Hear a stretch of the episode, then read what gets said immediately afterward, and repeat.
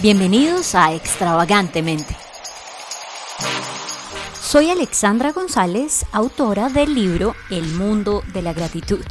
Por años estuve azotada por la depresión y vi la vida a blanco y negro, hasta que me di cuenta de que Dios nos ha llamado a vivir una vida extravagante, libre, llena de luz y por ende de color.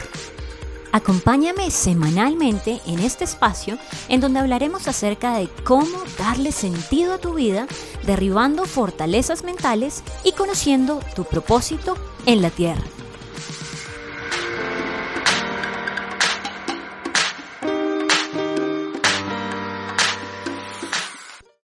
Bueno, hoy les saludo a todos los que nos escuchan en Extravagantemente. Hoy estoy súper contenta porque tengo una invitada que aprecio, que amo con todo mi corazón. Es un regalo de Dios y estoy hablando de una persona que yo sé que ustedes ya la conocen porque la he mencionado en muchos de mis otros episodios y se llama Mejibe Mahul es una amiga, es una mentora, pero es una profesional en la neurología, es una excelente neuróloga que trabaja en Colombia, que ha estudiado también en Estados Unidos y tiene un dominio del tema. Entonces, pues hoy la invité a este episodio y bueno, te doy la bienvenida, doctora Mejibe.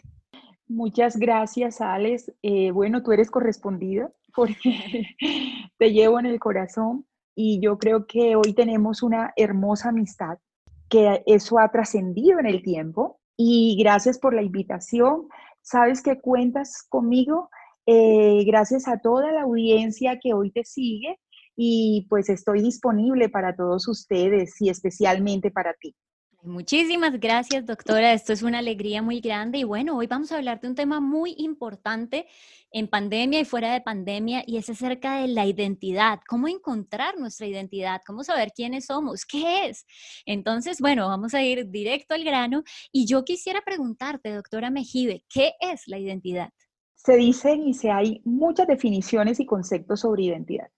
Pero con todo el bagaje que hemos recorrido y eso, yo creo que la identidad es un camino. Es un camino tan personal que cada ser humano comienza a emprender para redescubrirse, irse redescubriendo cada día en el proceso de su vida. Es identidad saber quién soy. Y en todas las neurociencias, la identidad comprende un proceso que es desde lo psicofísico y también lo espiritual. Entonces, es en todas las tres dimensiones del ser humano, desde lo físico, eh, psíquico y espiritual. Perfecto, entonces podríamos decir que es ese, ese autoconocimiento, ese camino que vamos labrando día a día en estas áreas de nuestra vida. Y por lo mismo quisiera preguntarte, ¿cómo, cómo empezamos a moldear esa, esa identidad desde que nacemos y mientras vamos creciendo? ¿Cuáles son esos factores que nos ayudan a, forjar y a formar esa identidad? Hay múltiples, múltiples factores que uno vive desde la esfera neuropsíquica y es ese componente entre lo que heredo y lo que aprendo. Eso es determinante en mi identidad. Es ese diálogo interno que tenemos entre carácter y temperamento que afirma con el paso del tiempo, por medio de ese ser espiritual que soy, mi verdadera identidad. La identidad tiene como esos vehículos conductores que te van formando y conociéndote, en ese autoconocimiento que nos decías, Alex, es saber realmente quién soy. Y la moldeo porque yo vengo al mundo no solamente a descubrirme, sino a reencontrarme con el otro. Entonces me moldea la parte psicosocial, cultural, familiar.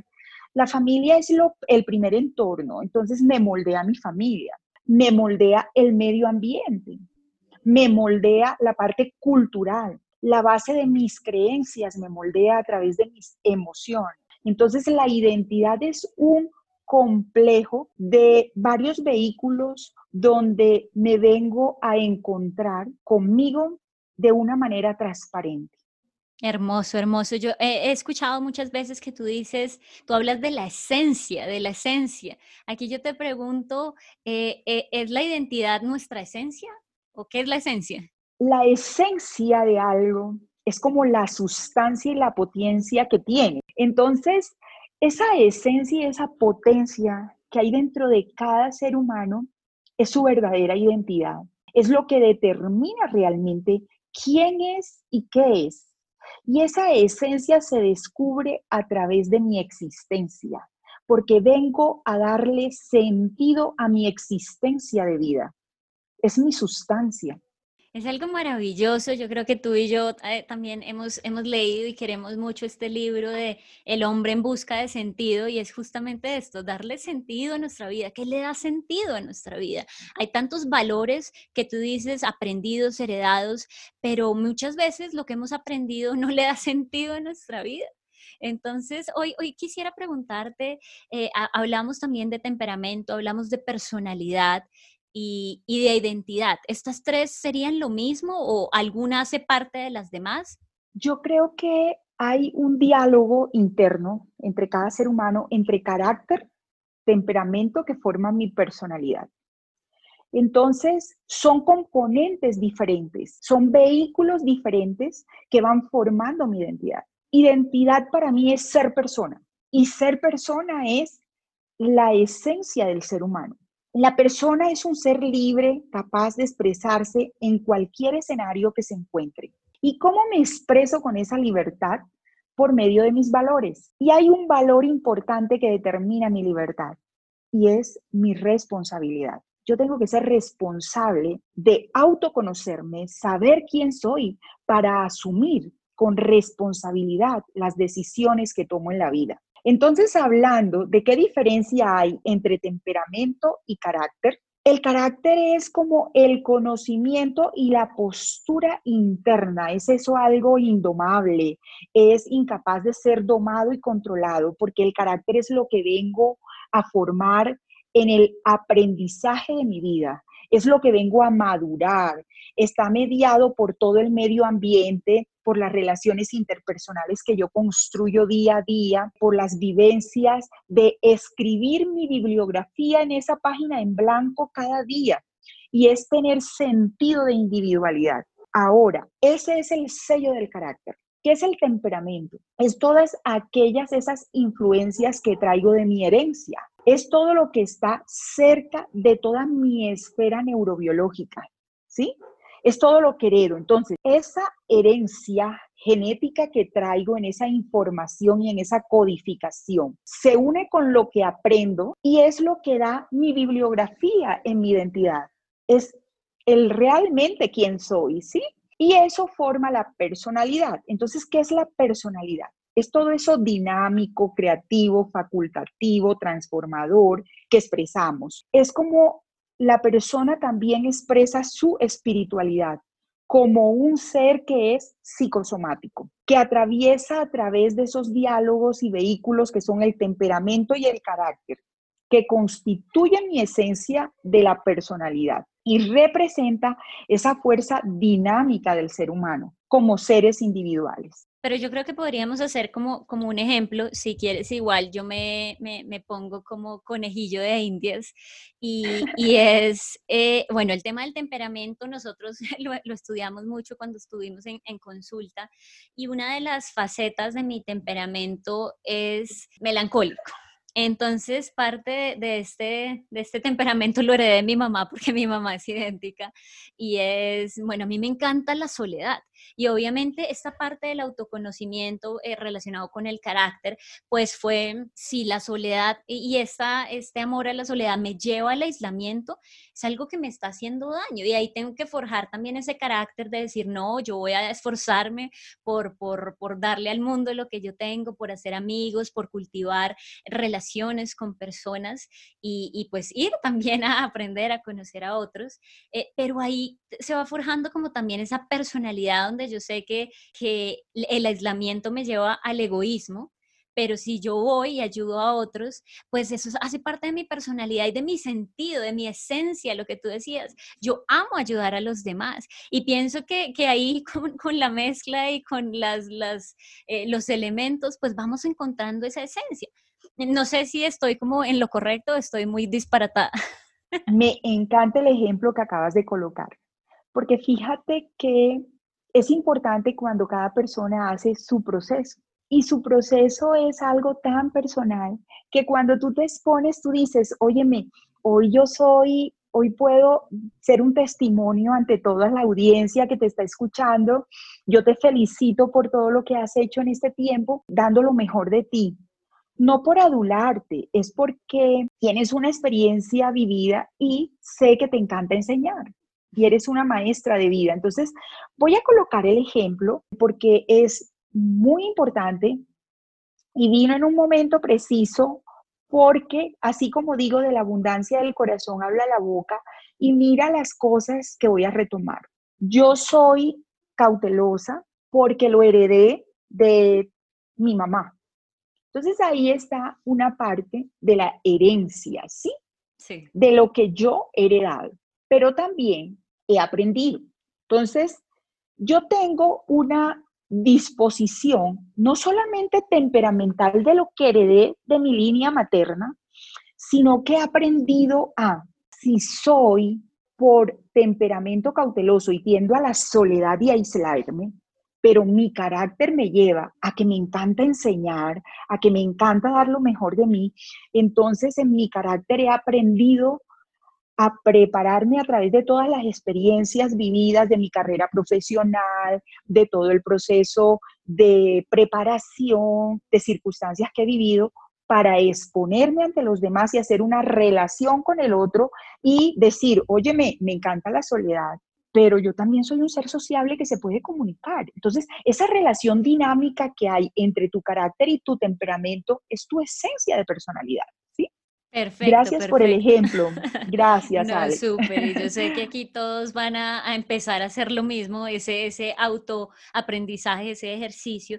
Y bueno, yo sé que eh, en este tiempo de pandemia muchas personas tal vez están, están redescubriendo sus caminos que tú nos mencionas porque de golpe su identidad estaba en, el trabajo, aprendieron que no eran nadie, no eran una persona si no estaban 100% en el trabajo o tal vez eh, porque pertenecían a un club o bueno, en fin, tantas, tantos lugares en los que podemos tener la identidad. Yo quisiera preguntarte en este tiempo, ¿cómo, cómo poder tener una redefinición de, de identidad?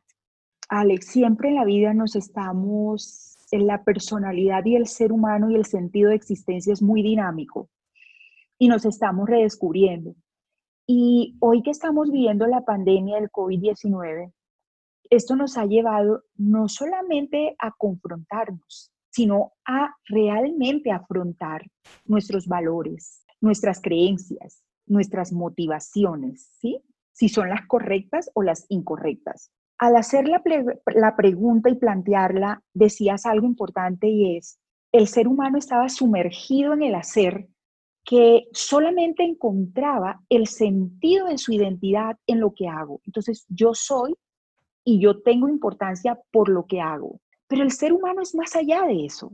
El ser humano es sentido de vida. A mí no me define lo que yo hago, o sea, me apasiona lo que hago.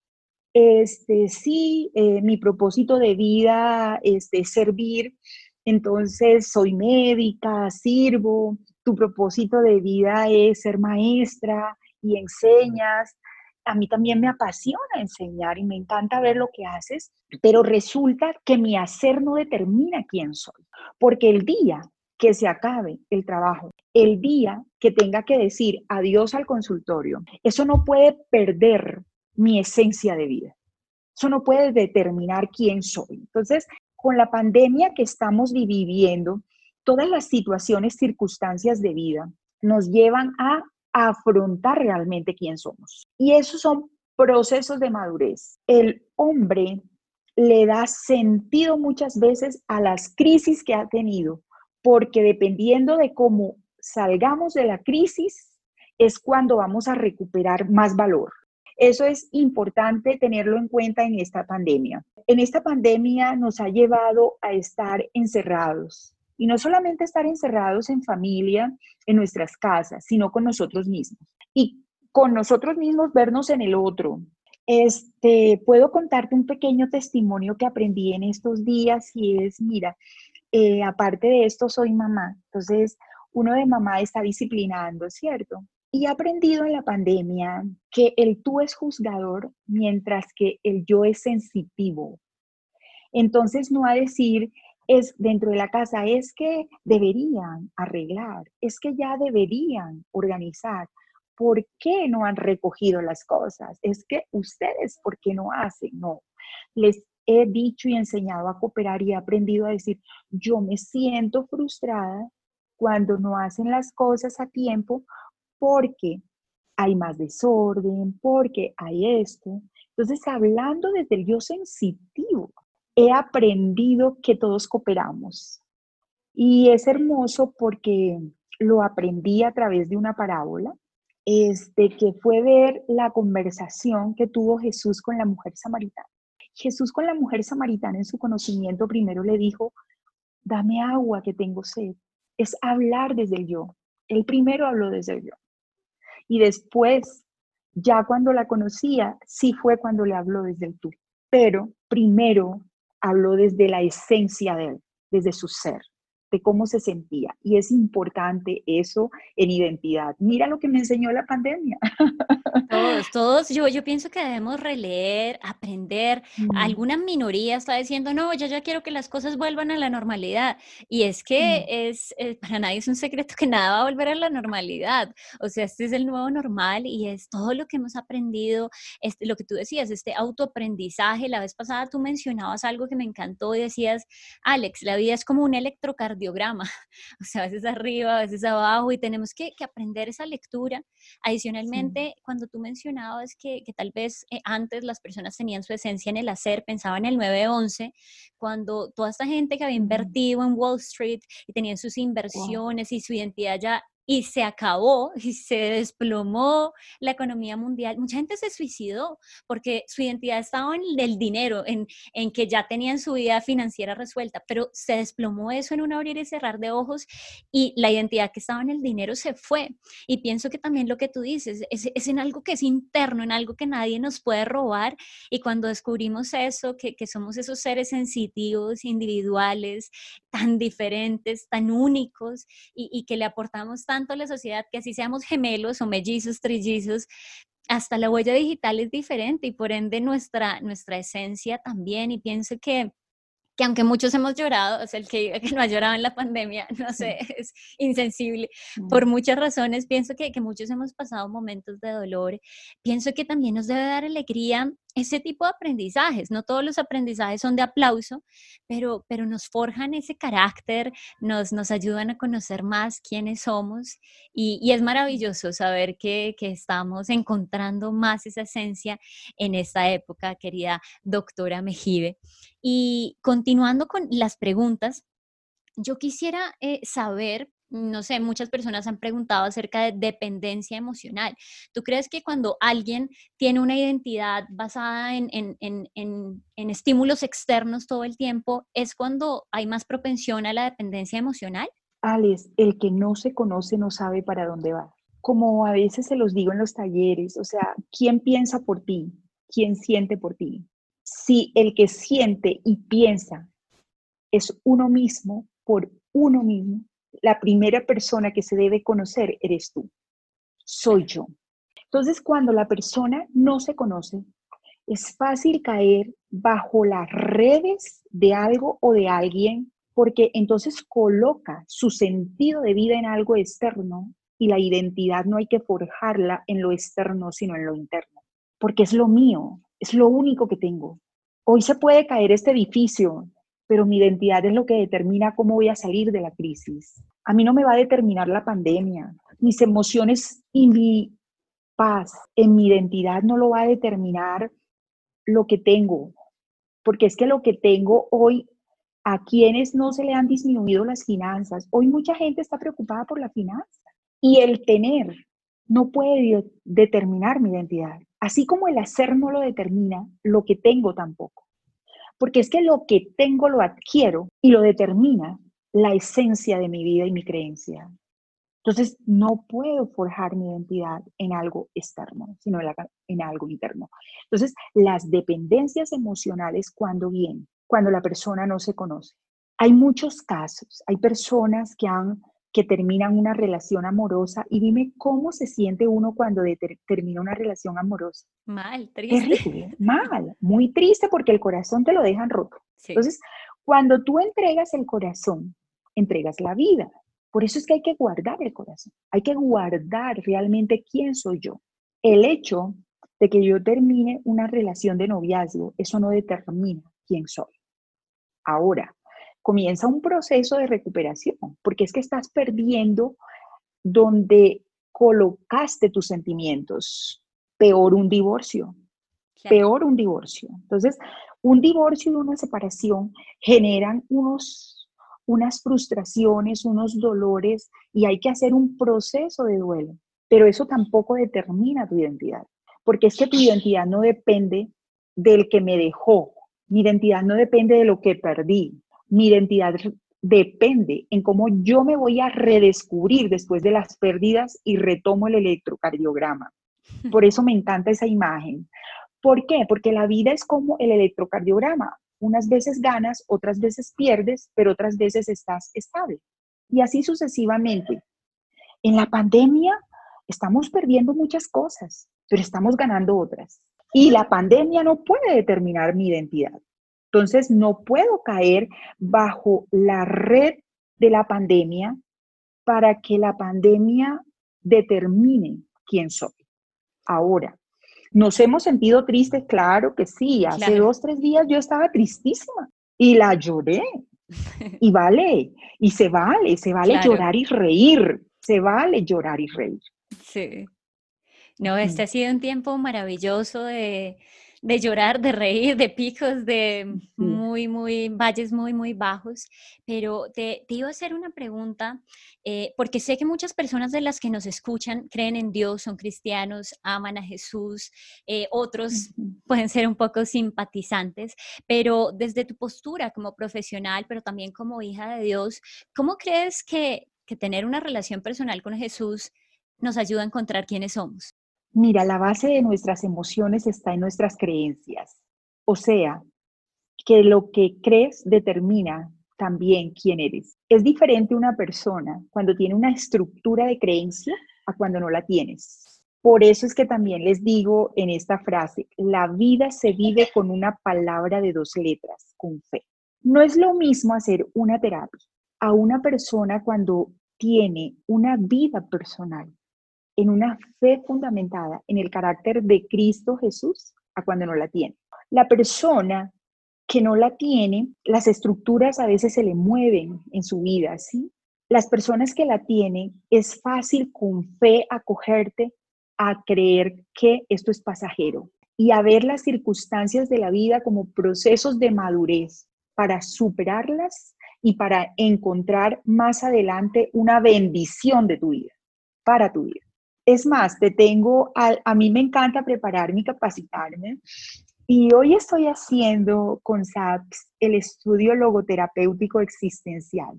Entonces, eh, ahorita nombrabas en alguna pregunta a Víctor Frankl y me metí a estudiarlo de lleno y estoy haciendo este proceso durante la pandemia. Estoy reaprendiendo y revaluando muchas cosas porque me encanta aprender. Es algo maravilloso poder encontrar nuestra esencia, obviamente en, Jesús, pero también en todos estos aprendizajes que todos estamos teniendo a lo largo de la pandemia. Doctora Mejibe, yo eh, soy una de las fans de tus procesos médicos y todo, y, y, bueno, para los que han escuchado capítulos del podcast, yo he dicho que parte también de mi, de mi éxito de salir al otro lado, pues fue contar con el apoyo profesional de la doctora Mejibe y con, con algo que tú me, me diste en ese momento, que eran talleres de identidad porque yo también parcialmente llegué a una vida de depresión porque no sabía quién era. Yo pensaba que mi identidad estaba en el hacer, en el tener, pero no en esa esencia y no la había encontrado ni la había buscado ni siquiera. Por eso no la había encontrado. Pero luego me encuentro con Jesús, me encuentro con, con lo que Él ha depositado dentro de mí, con, con eso que me hace única y soy muy, muy feliz porque me doy cuenta de que hay cosas que tengo que bajar, hay cosas que tengo que subir y encontrar ese balance me ayudó a, poder encontrar mi esencia. Entonces quisiera que brevemente nos contaras un poquito más de qué se tratan esos talleres de identidad. Bueno, los talleres de identidad son unas herramientas que nos ayudan a conocernos. Los talleres de identidad están basados en los cuatro temperamentos que están descritos. Actualmente se utilizan técnicas, una de ellas es el DIS, que son las de aplicación en el consultorio, eh, donde se sacan rasgos de temperamento, en donde lo que buscamos a través de los talleres es descubrir cómo vengo diseñado, cómo vengo diseñado. Es una herramienta nada más que te ayuda a conocer cuáles son tus debilidades, tus fortalezas y a, a descubrir realmente cuál es tu potencial de vida. Todos tenemos cosas buenas, cosas malas, tenemos que lidiar con nuestras debilidades. Entonces, eh, los talleres nos ayudan en ese proceso eh, de, de ver cuál es mi temperamento específicamente y las fortalezas y debilidades en mi carácter y por qué a veces reacciono de alguna manera aunque a veces uno en la vida por las situaciones y las circunstancias que uno vive, en algún momento de experiencia tú te paras y estás viviendo una circunstancia que no te gustó y tú dices, ay, no sé por qué reaccioné así. sí, entonces en eso nos ayuda el taller de identidad. Te hago una pregunta, ¿qué personas eh, pudieran tomar este, este taller? ¿Cuál sería el perfil del aspirante que puede tomar y recibir este taller? Yo creo que los talleres están diseñados para todos mayores de 15 años, mayores de 16 años, han hecho talleres de identidad. Eh, a veces eh, uno lo que espera es que la persona esté en crisis para que lo haga. Usualmente es así. Uno espera estar en crisis para ir a buscar ayuda. No debería ser así, sino hacer algo preventivo, ¿sí? O sea, yo primero, si soy la persona que ando todos los días conmigo, yo creo que es un interés saber quién soy. Entonces, eh, yo creo que los talleres están diseñados para mayores de 16 años y que se pueden tomar en cualquier momento. Hay unos que son fáciles. ¿Por qué? Porque son personas que los toman antes de entrar a la universidad o en el proceso entre bachillerato y universidad. Entonces, tú hacer un alto en el camino cuando tienes 17, 18, 19 años es diferente a cuando haces el alto en el camino a los 28 como cuando yo lo hice por primera vez o a los 30 o a los 40 o a los 50. Pero bueno, es una maravilla, así que eh, bueno, si ustedes están animados para tomar estos talleres, pues lo que decía la doctora Mejibe, el que te va a aguantar toda la vida eres tú, entonces pues te tienes que conocer también y, y, y saber cómo, cómo ser eh, esa persona que Dios ha, diseñado que tú seas, encontrar esa esencia maravillosa y, poder cumplir un propósito, porque yo estoy segura que cuando uno se encuentra y se va redescubriendo a esa imagen que Dios nos creó, pues podemos cumplir ese propósito y podemos dejar atrás todo lo que nos pesa, nos incomoda y poder ser también de bendición para tantas personas. Entonces, bueno, los invitamos también para que se pongan en contacto si ustedes tienen preguntas con la doctora Mejido en sus redes sociales, en su página web tuneuróloga.com o en redes sociales como doctora Mejido Majul. Doctora, y para todas las personas que están en Colombia de manera más cercana, ¿en dónde te podrían ubicar? Los teléfonos pues del consultorio, que el fijo es 927 7940 y el celular del consultorio es 310 221 8640. Doctora, muchísimas gracias nuevamente por tu generosidad y por compartir este tema que es tan trascendente con toda la audiencia de Extravagantemente. Muchas gracias, Alex. Te bendigo y de verdad te felicito por todo lo que estás haciendo. Muchas gracias, doctora Mejibe Majul, por esas palabras. Y bueno, este trabajo lo estoy haciendo con muchísimo amor, como una persona que un día naufragó en las aguas turbias de la depresión y bueno, unos dictámenes muy oscuros, pero gracias a Dios y a la ayuda de profesionales como tú, de mi familia, pude salir adelante. Y sé que muchas veces las personas perecen por falta de conocimiento, así que lo que yo quiero es brindar una voz de esperanza, de aliento, de conocimiento para poder una salud mental y emocional, así como espiritual firme y poder llevar luz a este mundo de oscuridad, que hay oscuridad, pero también la luz siempre va a ser más fuerte y más incandescente y más potente que la oscuridad. Por lo mismo, hoy les invito para que compartan este episodio con amigos y familiares y ustedes también sean propagadores de luz y de buenas noticias en este mundo.